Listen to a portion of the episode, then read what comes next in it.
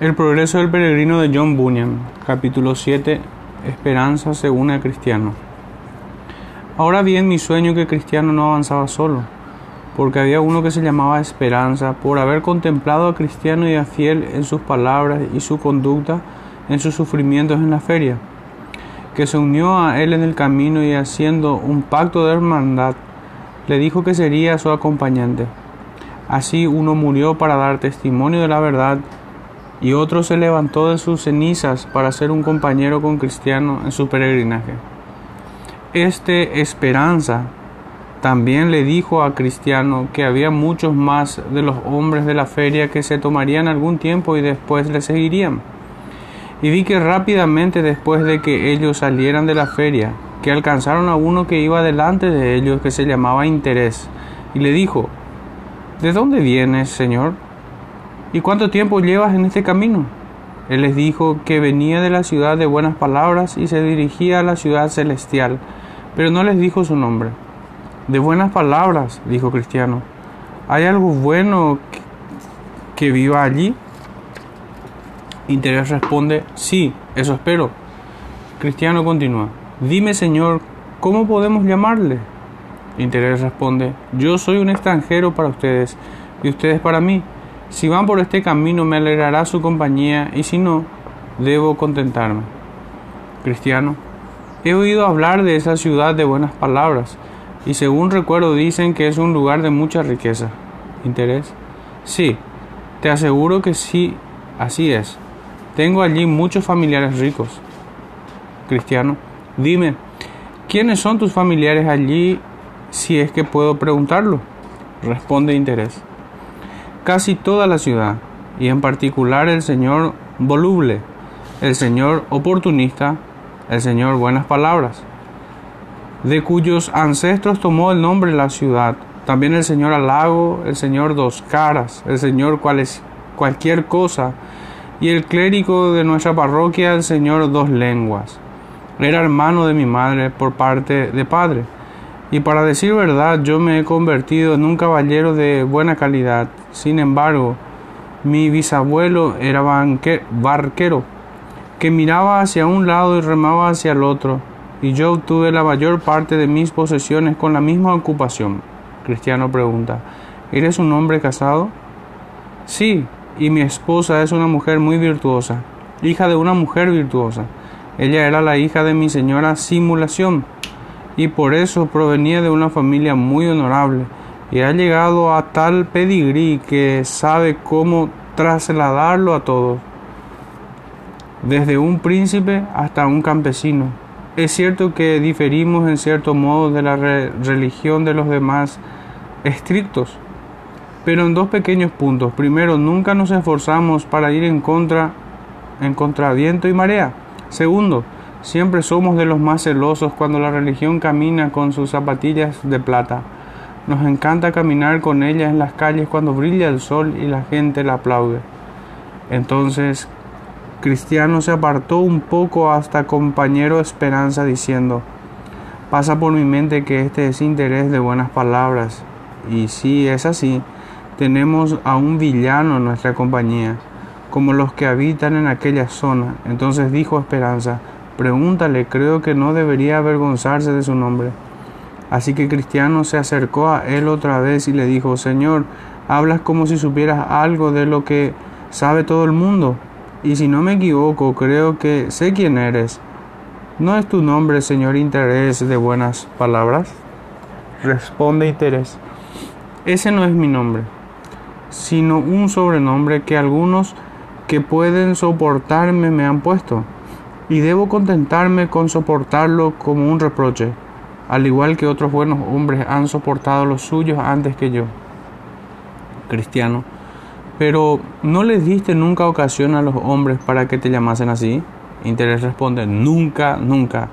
Lo peor que hice nunca para darles ocasión de ponerme ese nombre fue que siempre tuve la suerte de acertar en mi juicio con los tiempos presentes cualquiera que fueren, y me salió bien.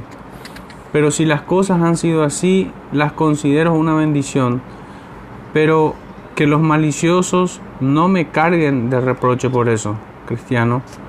Pensé que eras el hombre del que oí hablar, y para decirte lo que pienso, me temo que ese hombre es más adecuado para ti de lo que estás dispuesto a creer. Interés. Bien, si así lo piensas, yo no puedo ayudarte. Encontrarás en mí que soy un buen compañero si es que aún quieren admitirme en tu compañía. Cristiano, si viene con nosotros debes ir contra viento y marea, lo cual percibo que va en contra de tu juicio. También debes aceptar la religión aunque vista harapos, al igual que cuando vista zapatos de plata, y permanecer a su lado cuando esté atada con grillos, al igual que cuando camine por las calles entre aplausos. Interés. Tú no debes imponerme nada, ni señorear sobre mi fe. Déjame libre y permite que vaya con ustedes.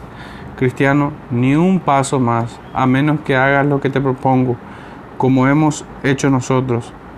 Entonces dijo Interés, nunca abandonaré mis viejos principios, ya que son inofensivos y provechosos. Si no puedo ir con ustedes, entonces seguiré como antes de que me alcanzasen yo solo hasta que me alcance alguno que se alegrará de mi compañía. Y vi en mi sueño que Cristiano y Esperanza lo abandonaron y se mantuvieron a distancia de él.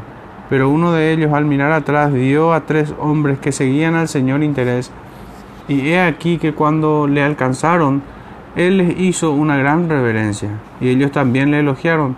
Los hombres de esos hombres eran apego al mundo, señor amor al dinero y señor avaricia, hombres que eran conocidos del señor interés, porque habían sido compañeros de escuela cuando eran niños, y les enseñó un tal señor acaparador, maestro en la escuela de amor a las ganancias, que es una población con mercado en el condado de Codicia, en el norte.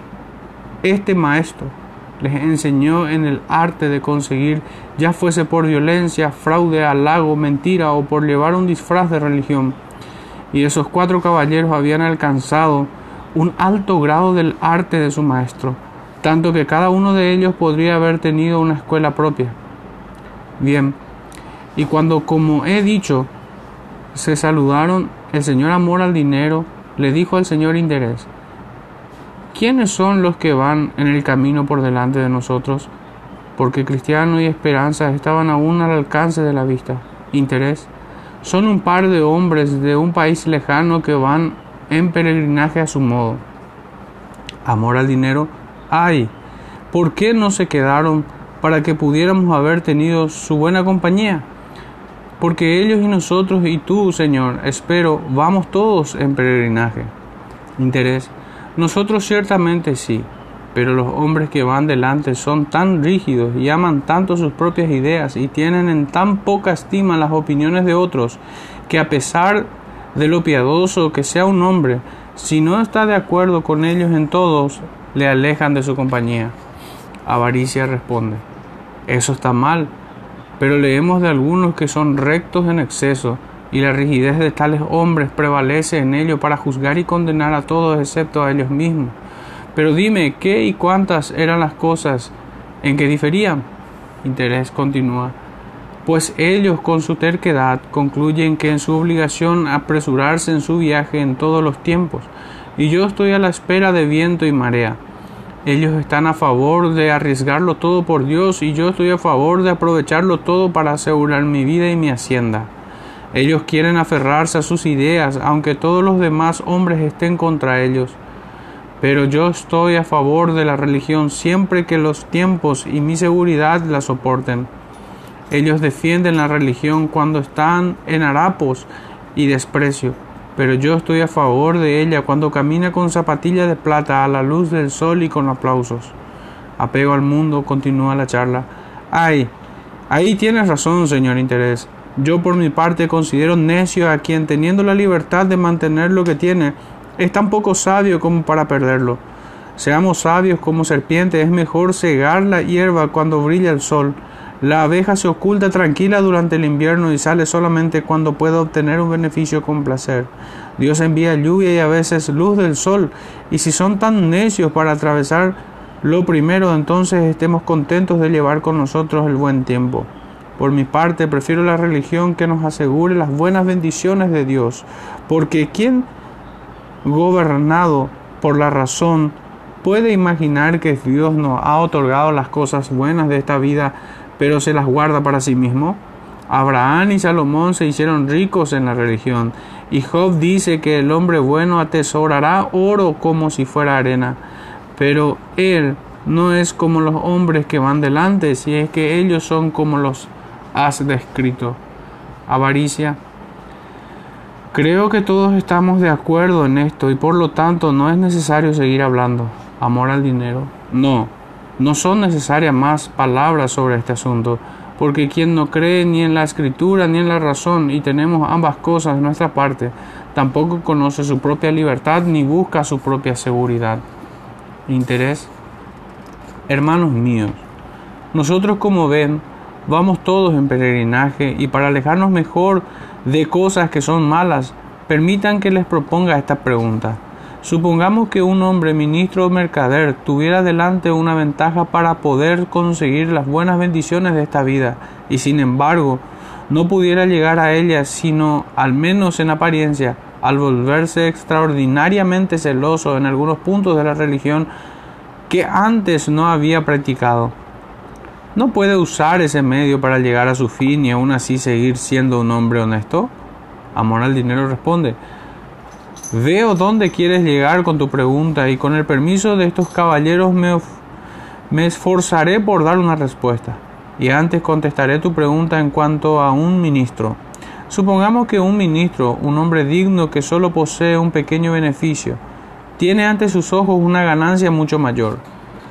También ahora una oportunidad de conseguirla. Sin embargo, debe hacerlo siendo más estudioso, predicando con más frecuencia y celo, y debido a que el ánimo del pueblo lo requiera, alterando algunos de sus principios. Por mi parte, no veo razón alguna para que un hombre no pueda hacer eso, dado que tenga un llamado y muchas otras cosas además y siga siendo un hombre honesto. Porque uno, su deseo de obtener mayor beneficio es legítimo. Esto no puede contradecirse, ya que la providencia lo ha puesto delante de él. Por lo tanto, entonces puede obtenerlo si puede, sin poner obstáculos por motivos de conciencia. 2. Además, su deseo de ese beneficio le hace ser más estudioso, un predicador más celoso, etc. Y así le hace un mejor hombre. Sí, le hace mejorar, lo cual está de acuerdo con la mente de Dios en cuanto a hacer concesiones por el ánimo de su gente, al discernir y alterar algunos de sus principios, tiene un sentimiento de abnegación, tiene una conducta dulce y, amigable y es más apto para la función ministerial. 4. Concluyo entonces que un ministro que cambia lo poco por lo mucho no debería ser juzgado como avaricioso por hacerlo, sino más bien ya que ha mejorado por eso en su trabajo, ha de ser considerado como quien sigue su llamado y la oportunidad que ha llegado a sus manos de hacer el bien. Y ahora la segunda parte de la pregunta, que concierne al mercader que has mencionado. Supongamos que tal persona tiene un empleo pobre en el mundo, pero al volverse religioso puede mejorar su mercado, quizá obtener una esposa rica o clientes mucho mejores para su tienda, por mi parte no veo razón alguna para que eso no haga con legitimidad, porque uno, volverse religioso es una virtud, sea cual sea el medio empleado para hacerlo. Dos, tampoco es ilegítimo obtener una esposa rica o más clientes para mi tienda. Tres, además el hombre que así se vuelve religioso consigue lo que es bueno de quienes son buenos y volverse el mismo bueno, por lo tanto, tiene una buena esposa y buenos clientes y buena ganancia. Y todo eso por volverse religioso, lo cual es bueno, por lo tanto, volverse religiosos para obtener todo eso. Todo eso es un plan bueno y provechoso. Esa respuesta planteada así por el señor amor al dinero a la pregunta del señor interés fue muy aplaudida por todos ellos. Por lo tanto, llegaron a la conclusión de que todo ello era muy sano y ventajoso. Y como pensaban que ningún hombre podría contradecirla, y debido a que Cristiano y Esperanza estaban aún al alcance de la vista, acordaron juntamente plantearles la pregunta en cuanto los alcanzasen, y también porque se habían opuesto ante el Señor interés. Entonces los llamaron y ellos se detuvieron y se quedaron quietos hasta que lo alcanzaron. Pero ellos acordaron mientras caminaban que, que no el señor interés, sino el señor apego al mundo debería oponer, proponerles la pregunta, porque suponían que la respuesta que le dieran a él sería independiente del fragor que había surgido entre el señor interés y ellos cuando se apartaron un poco antes. Así que les alcanzaron y después de breve saludo el Señor apego al mundo propuso la pregunta a Cristiano y a su compañero y les pidieron que respondieran si podían. Cristiano continúa. Incluso un bebé en la religión puede responder otras mil preguntas como esa. Porque si es legítimo seguir a Cristo por el pan, tal como lo es, cuánto más abominable es hacer de él y de la religión un pretexto para conseguir y disfrutar el mundo. Tampoco encontramos que ningún otro pagano, hipócrita, diablo y brujo tenga esa opinión. 1. Paganos, porque cuando Hamor y Siquem quisieron las hijas y el ganado de Jacob y vieron que no tenían otra manera de llegar a ellos sino por ser circuncidados, les dijeron, si cada varón de los nuestros es circuncidado como todos ellos lo son, ¿no serán nuestros también su ganado y su sustancia y sus hijas? Lo que ellos querían conseguir eran sus hijas y su ganado, y su religión fue el pretexto que utilizaron para llegar a ellos. Lean la historia completa. 2. Los fariseos hipócritas también eran de esta religión. Fingían hacer largas oraciones, pero su intención era conseguir las casas de las viudas, y el juicio de Dios sobre ellos fue mayor condenación. 3. Judas. El diablo también era de esta religión él era religioso por dinero, para poder poseer lo que había en la bolsa, pero se perdió, fue rechazado y fue el hijo de perdición. 4. Simón el mago también profesaba esta religión y quería obtener el Espíritu Santo comprándolo con dinero, y su sentencia de boca de Pedro fue acorde con su corazón. 5. También pienso que un hombre que sigue la religión a causa del mundo desechará la religión a causa del mundo, porque tan ciertamente como Judas pensó en el mundo para hacerse religioso, así igualmente también vendió la religión y a su maestro por lo mismo. Responder, por lo tanto, la pregunta afirmativamente. Como percibo que ustedes han hecho y aceptar como auténtica tal respuesta, es pagano, hipócrita y diabólico, y sus recompensas serán según sus obras. Entonces se miraron fijamente los unos y los otros, pero no con la intención de responder a Cristiano. Esperanza también aprobó la sensatez de la respuesta de Cristiano, de modo que hubo un gran silencio entre ellos. El señor Interés y sus compañeros se quedaron pasmados y se quedaron atrás, de modo que Cristiano y Esperanza los adelantaron. Entonces dijo Cristiano a su compañero, si estos hombres no pueden permanecer ante la sentencia de los hombres, ¿cómo lo harán ante la sentencia de Dios? Y si se quedan mudos cuando vasos de barro los confrontan, ¿qué harán cuando sean reprendidos por las llamas de un fuego devorador?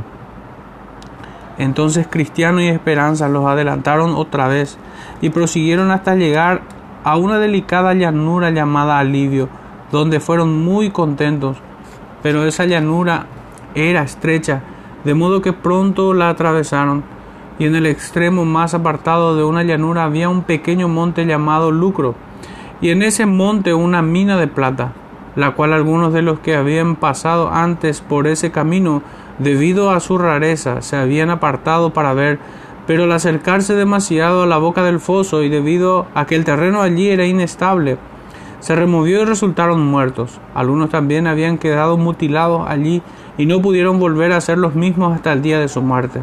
Entonces vi en mi sueño que un poco apartado del camino, sobre la mina de plata, estaba además caballerosamente para llamar a los viajeros a que se acercaran a verla, y les dijo a Cristiano y a su amigo, vengan aquí y les enseñaré algo. Cristiano responde, ¿Qué es tan merecedor de que nos apartemos del camino para verlo? Responde Demas. Aquí hay una mina de plata y se puede cavar un poco para encontrar tesoros. Si se acercan con un poco de trabajo ustedes mismos podrán encontrar riquezas. Esperanza responde, vayamos a ver. Cristiano contesta, yo no, pues he oído hablar de este lugar antes y de los muchos que han muerto aquí. Y además ese tesoro es un lazo para quienes lo buscan porque les obstaculiza en su peregrinaje. Entonces Cristiano llamó a Demas, diciendo, ¿no es peligroso este lugar? ¿No ha obstaculizado a muchos en su peregrinaje? Contesta Demas, no es muy peligroso, excepto para quienes tienen cuidado. Pero se sonrojó mientras decía esas palabras. Responde Cristiano, no nos acerquemos ni un paso, sino sigamos por nuestro camino. Contesta Esperanza, te aseguro que cuando llegue interés, si recibe la misma invitación que nosotros, él se acercará hasta aquí para ver. Cristiano responde, no tengo duda de eso, porque sus principios le conducen de ese modo, y apuesto lo que quieras a que él muere aquí. Demas contesta, ¿no quieren acercarse a ver? Contesta Cristiano, Demas, tú eres un enemigo de los caminos rectos del Señor de este camino y ya has sido condenado por apartarte tú mismo por uno de los jueces de su majestad. ¿Y por qué quieres llevarnos a nosotros a la misma condenación? Además, si nos apartamos nuestro Señor, el Rey ciertamente se enterará y nos pondrá en vergüenza cuando podríamos estar confiadamente delante de Él. Demas declaró otra vez que Él también pertenecía a su fraternidad y que si ellos se retrasaban un poco, él también caminaría con ellos. Cristiano, ¿cuál es tu nombre? ¿No es el mismo con el que te he llamado? Sí, mi nombre es Demas y soy hijo de Abraham. Continúa Cristiano. Te conozco. Giesi era tu bisabuelo y Judas tu padre, y tú has seguido los pasos de ellos. Es una burla diabólica la que usas tu padre fue colgado por traidor y tú no mereces mejor recompensa. Puedes estar seguro de que cuando lleguemos hasta el rey, le hablaremos de tu conducta. Y así prosiguieron su camino. Entonces Interés y sus compañeros fueron visibles de nuevo en el camino, y ellos ante la primera invitación se acercaron a Demas. Ahora bien, no estoy seguro de si cayeron en el foso al mirar por su boca, o si se metieron para acabar, o si se asfixiaron en el fondo por los vapores de los que suben normalmente. Pero lo que sí observé es que no se les volvió a ver en el camino. Entonces cantó Cristiano. Interés y demás están de acuerdo. El uno llama, el otro corre. Para de su lucro poder participar, así que se ocupan en el mundo, no prosiguen y no se les ve más. Y ahora vi que Justamente al otro lado de esa llanura los peregrinos llegaban a un lugar donde había un viejo monumento, al lado del camino, y al verlo ambos quedaron perplejos debido a lo extraño de su forma, porque les parecía como si hubiera sido una mujer transformada en forma de columna. Por lo tanto, allí se quedaron mirando, pero durante un rato no pudieron saber qué debían hacer allí. Al final Esperanza vio que encima de la cabeza había unas palabras escritas de modo inusual. Pero al no ser él un erudito, llamó a Cristiano, pues él tenía cultura, para ver si podía descifrar el significado. Y él se acercó y después de pensar un poco descubrió que el escrito decía, acuérdense de la esposa de Lot, y, se le, y le leyó a sus compañeros.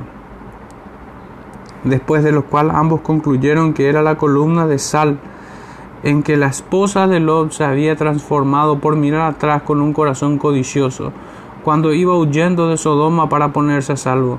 Esa imagen repentina y sorprendente les dio ocasión para este discurso cristiano. Ah, hermano mío, esta es una escena razonable. Llegó oportunamente a nosotros después de la invitación que Dema nos hizo a acercarnos a mirar el monte Lucro y si hubiéramos ido tal como Él lo deseaba y como tú te inclinabas a hacer, hermano mío, sé que nos habría sucedido lo que a esta mujer. Seríamos un espectáculo para que contemplasen quienes llegasen después. Esperanza, siento haber sido tan necio y tengo que preguntarme por qué no me sucedió lo mismo que a la esposa de Lot. Porque ¿dónde estaba la diferencia entre ella y yo? Ella solo miró atrás y yo tuve el deseo de ir a ver. Bendita sea la gracia y me avergüenzo de que alguna vez tal cosa estuviera en mi corazón. Cristiano, consideremos lo que vemos aquí para ayuda nuestra en el futuro. Esta mujer escapó a un juicio. porque no cayó víctima de la destrucción de Sodoma, sin embargo fue destruida por otro. Como vemos, quedó convertida en una columna de sal. Esperanza, cierto. Y ella puede ser para nosotros una advertencia y un ejemplo. Advertencia para que evitemos su pecado o una señal del juicio que caerá sobre quienes no atiendan a esta advertencia. Así Corán, Datán y Abiram, con los 250 hombres que perecieron en su pecado, también se convirtieron en una señal o ejemplo para que otros presten atención. Pero sobre todo debo pensar una cosa y es como Demas y sus compañeros pueden estar ahí tan confiados para buscar ese tesoro, el cual esta mujer, por mirar atrás, porque no leemos que ella se apartó ni un paso del camino, fue convertida en una columna de sal, especialmente porque el juicio que cayó sobre ella la convirtió en ejemplo, a la vista de donde ellos están, porque no pueden evitar verla en cuanto levanten sus ojos cristiano, es para maravillarse y se deduce que sus corazones se han vuelto desesperados. Y puedo decirte que pueden compararse adecuadamente con quienes roban en presencia del juez o quienes matan delante de la horca. Se dice de los hombres de Sodoma que eran pecadores de sobremanera, porque eran pecadores delante del Señor, es decir, ante sus ojos, y a pesar de la bondad que él les había mostrado, porque la tierra de Sodoma era como el huerto de Edén hasta ahora, por lo tanto eso le provocó aún más a celo, e hizo que su plaga fuese tan ardiente como el fuego del Señor desde los cielos pudiera ser.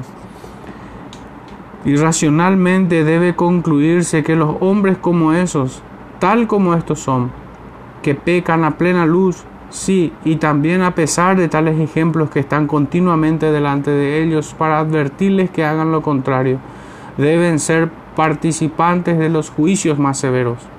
Esperanza. Sin duda has dicho la verdad, pero qué gran misericordia que ni tú y especialmente yo no nos hayamos convertido en ese ejemplo. Eso nos da ocasión para darles gracias a Dios, para temer delante de Él y recordar siempre a la esposa de Lot y vi entonces que prosiguieron su camino hasta un agradable río, el cual el rey David llamó el río de Dios, pero Juan el río de aguas vivas, y su camino pasaba justamente por la ribera del río. Por lo tanto, allí Cristiano y su compañero caminaron con gran deleite. También bebieron del agua del río, que resultó agradable y vigorizante para sus espíritus cansados. Además, en las riberas de este río, a cada lado había verdes árboles que daban todo tipo de frutos y las hojas de los árboles eran buenas como medicina. Con el fruto de esos árboles también sintieron gran deleite y con las hojas que comieron para evitar indigestiones y otras enfermedades que son propias de quienes se acaloran por los viajes. Al otro lado del río había también una pradera, curiosamente hermoseada con lirios y estaba verde durante todo el año. En esta pradera se tumbaron y se durmieron, porque aquí podían descansar con seguridad.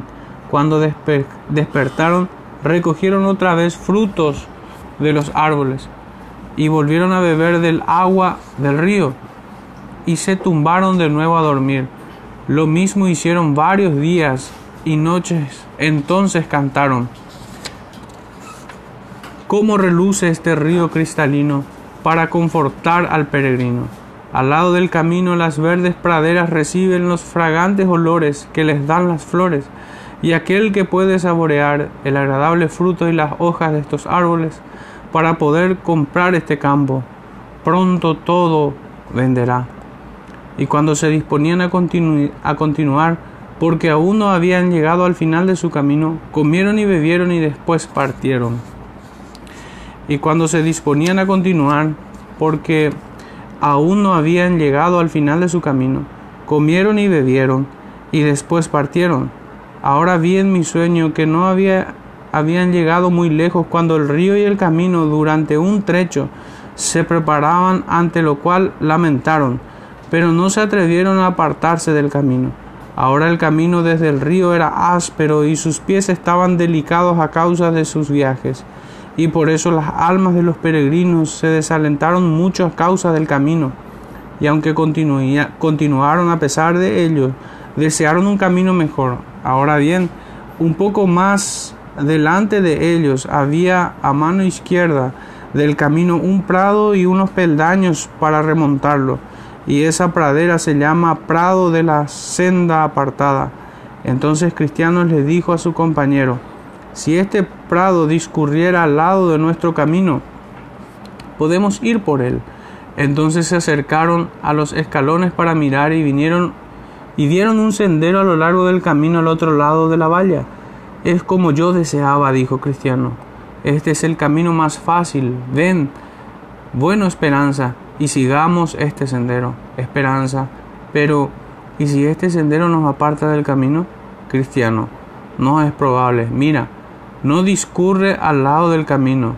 Entonces Esperanza, siendo convencido por su compañero, fue tras él por los escalones. Cuando hubieron cruzado y estaban en el sendero, comprobaron que era muy cómodo para sus pies, y al mirar delante de ellos divisaron a un hombre que caminaba como ellos, y su nombre era Vana Confianza. Y le llamaron y le preguntaron hacia dónde se dirigía. Él dijo, a la puerta celestial. Mira, dijo Cristiano, ¿no te lo dije? Por eso puedes ver que vamos en el sendero correcto. Y continuaron y el hombre iba delante de ellos. Pero he aquí que cayó la noche y se puso muy oscuro de modo que quienes iban más atrás perdieron de vista al hombre que iba delante de ellos. El que iba delante de ellos, de nombre vana confianza, al no ver el, el, camino que tenía por delante, cayó en un profundo foso que a propósito había formado allí el príncipe de aquellas tierras, para atrapar en él a los necios vanagloriosos, y quedó hecho pedazo por la caída. Ahora bien, Cristiano y sus compañeros le oyeron caer y le llamaron para saber qué había sucedido, pero no recibieron respuesta alguna. Y solo oyeron un quejido. Entonces dijo Esperanza, ¿dónde estamos ahora? Y su compañero se quedó en silencio temiendo que le había desviado del camino y comenzó a llover con truenos y relámpagos de manera muy tormentosa y las aguas subieron rápidamente. Entonces Esperanza se lamentó para sí diciendo, ojalá me hubiera quedado en mi camino.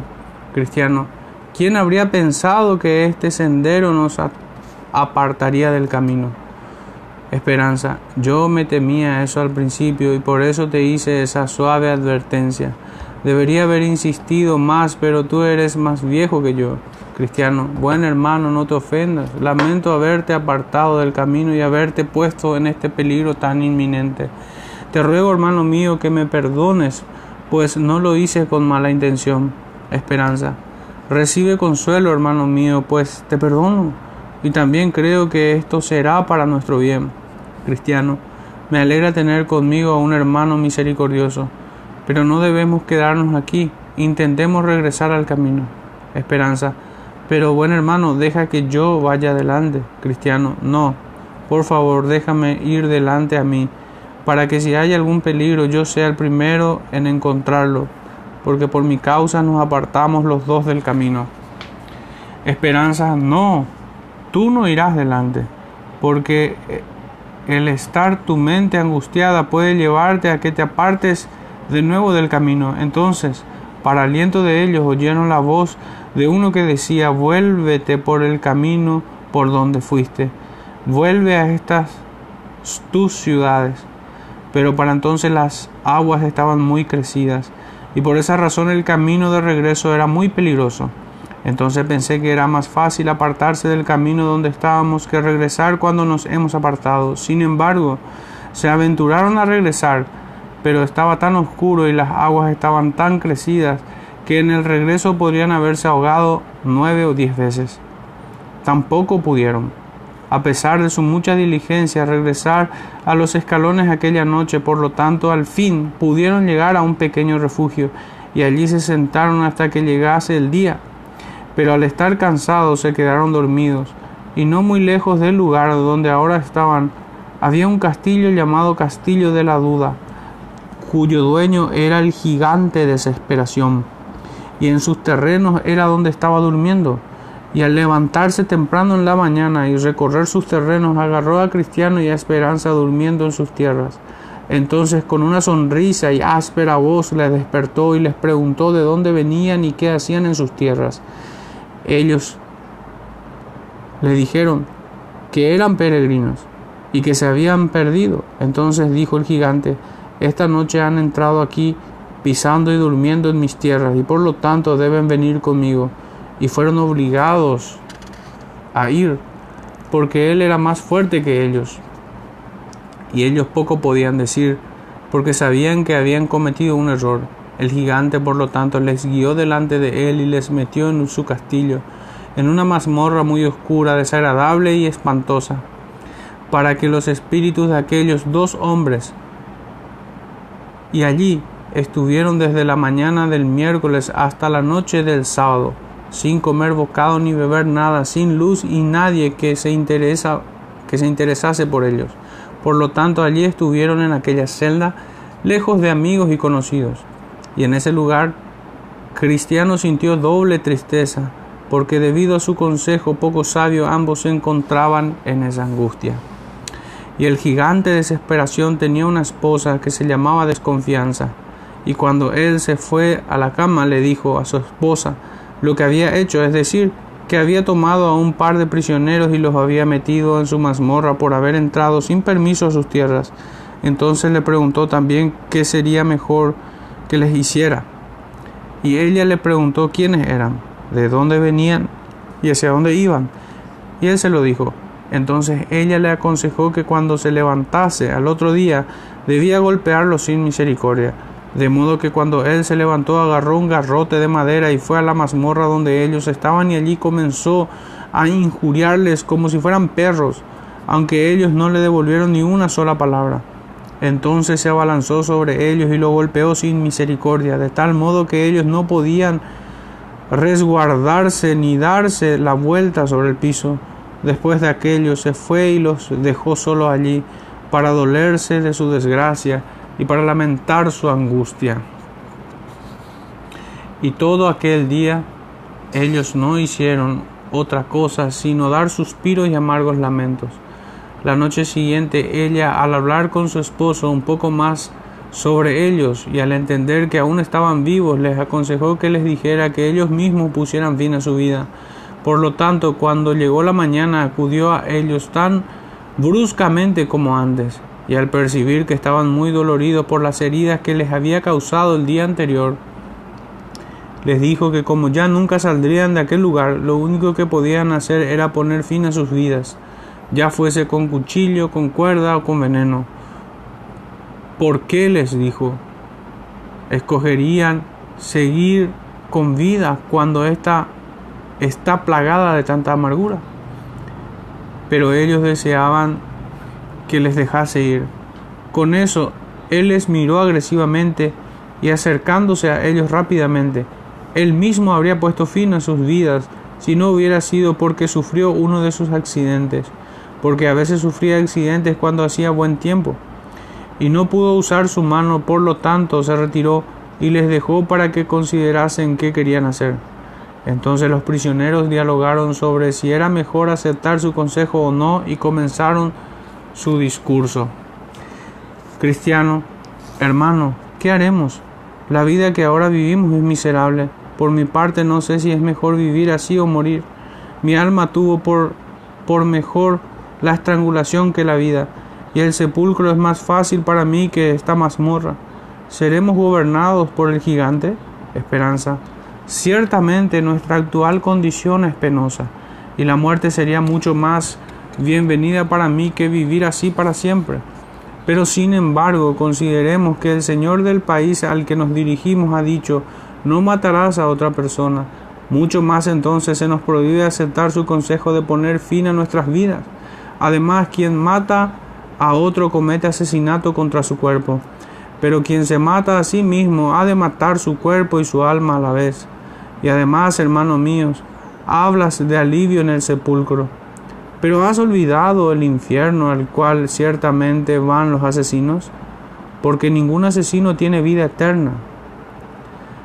Y consideremos otra vez que toda la ley no está en manos del gigante de desesperación, Otros, hasta donde puedo entender, también han sido capturados por él y sin embargo han escapado de su mano. ¿Quién sabe si Dios, que hizo el mundo, puede causar que este gigante de desesperación muera o que en algún momento u otro pueda olvidarse de encerrarnos o que dentro de poco tiempo tenga otro accidente delante de nosotros y pueda perder el uso de sus miembros? Y si eso alguna vez vuelve a suceder, por mi parte estoy decidido a cobrar valentía e intentar todo lo que pueda para librarme de su mano. Fui un necio por no intentar hacerlo antes, pero sin embargo, hermano mío, seamos pacientes y soportemos un poco más. Puede que llegue el momento que nos produzca una feliz liberación, pero no seamos nosotros nuestros propios asesinos.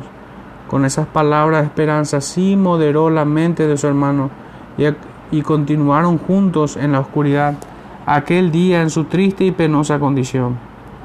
Bien, hacia la noche el gigante llegó de nuevo a la mazmorra para ver si sus prisioneros habían aceptado su consejo.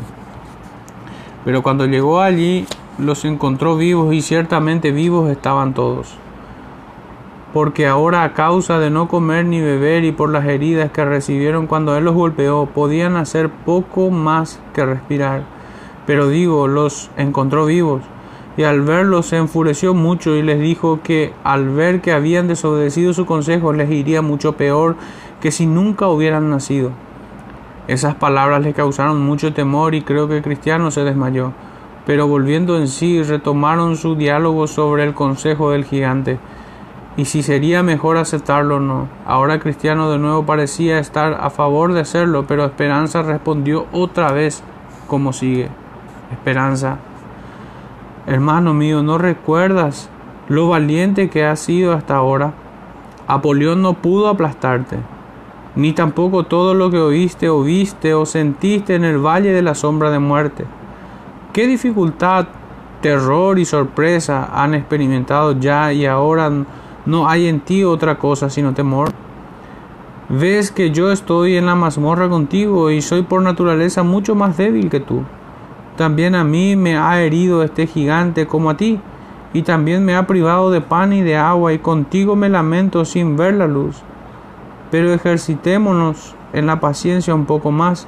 Recuerda cómo soportaste en la feria de vanidad, y no tuviste temor ni de las cadenas ni de la jaula ni tampoco temiste una muerte sangrienta. Por lo tanto, al menos para evitar la vergüenza en la que debe encontrarse un cristiano, soportemos con paciencia todo lo que podamos. Y llegó de nuevo la noche, y al estar en la cama el, gigante y su esposa, ella le preguntó sobre los prisioneros si habían aceptado su consejo. A lo cual él respondió, ellos son testarudos y prefieren soportar toda dificultad en lugar de poner fin a sus vidas. Entonces dijo ella, llévalos mañana al patio del castillo y muéstrale los huesos y las calaveras de aquellos a los que ya has despachado y hazle creer que al final de la semana también los harás pedazos a ellos, como has hecho con quienes les han precedido. Por lo tanto, cuando llegó la mañana, el gigante fue a buscarlos y los llevó al patio del castillo, y les mostró tal como su esposa le había dicho. Estos, les dijo, eran antes peregrinos como ustedes, y entraron en mis tierras como ustedes han hecho, y cuando me pareció adecuado los despedacé, y lo mismo haré con ustedes en diez días. Ahora vayan a su mazmorra otra vez. Y fue golpeándolos durante todo el camino, por lo tanto, ellos estuvieron todo el sábado en un estado lamentable como antes. Pero cuando llegó la noche y la señora Desconfianza y su esposo el gigante estaban en la cama, retomaron su diálogo sobre los prisioneros y aún así el viejo gigante se preguntaba cómo no pudo, ni por sus golpes ni por su consejo, hacer que pusieran fin a sus vidas. Y a eso su esposa respondió, me temo que viven con la esperanza de que alguien llegará para ayudarles o que tendrán alguna llave con la cual esperan poder escapar. Y el gigante dijo, ¿eso dices entonces, querida? Debo por lo tanto registrarlos en la mañana. Bien, el sábado en la medianoche ellos comenzaron a orar y siguieron orando hasta casi el amanecer. y un poco antes de que llegase el alba, el buen cristiano, como alguien medio asombrado, comenzó su apasionado discurso. Qué necio soy por quedarme aquí en una apestosa mazmorra, cuando bien puedo caminar en libertad. Tengo en mi seno una llave llamada promesa, que estoy seguro de que abrirá cualquier puerta del castillo de la duda. Entonces dijo Esperanza, eso es una buena noticia, hermano mío, sácala de tu seno y prueba. Entonces Cristiano la sacó de su seno y comenzó a probar en la puerta de la mazmorra, cuyo candado, cuando él giró la llave, se dio y la puerta se abrió con facilidad. Y Cristiano y Esperanza salieron de allí. Entonces fue hasta la puerta exterior que conduce al patio del castillo y con su llave abrió también esa puerta. Después fue a la puerta de hierro, porque también había que abrir esa. Pero ese candado estaba muy duro, sin embargo, aún así la llave la abrió. Entonces abrieron de par en par la puerta para escapar rápidamente, pero esa puerta cuando se abrió crujió tanto que despertó al gigante de desesperación, quien al levantarse enseguida para perseguir a sus prisioneros sintió que le fallaban las piernas y tuvo otro accidente y por eso no pudo de ninguna manera perseguirlos. Entonces ellos continuaron y llegaron al camino del rey y allí estuvieron a salvo porque estaban fuera de la jurisdicción del gigante y cuando hubieron cruzado los escalones comenzaron a pensar en qué deberían hacer en esos escalones para evitar que otros que llegasen después cayeran en manos del gigante de desesperación. Por lo tanto acordaron erigir allí un pilar y grabar en uno de sus lados esta frase. Sobre estos escalones está el camino hacia el castillo de la duda, que es guardado por el gigante de desesperación, quien aborrece al rey del país celestial y busca destruir a sus santos peregrinos. Por lo tanto, muchos que han pasado por allí después han leído lo que está escrito y han escapado del peligro. Después de haber de hacer eso, cantaron lo siguiente.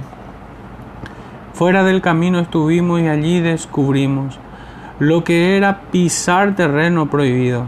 Quienes lleguen después deben cuidarse para que la falta de atención no les cause, como a nosotros, desviarse, y por entrar sean hechos prisioneros del modo del castillo de la duda que desesperación tiene por nombre.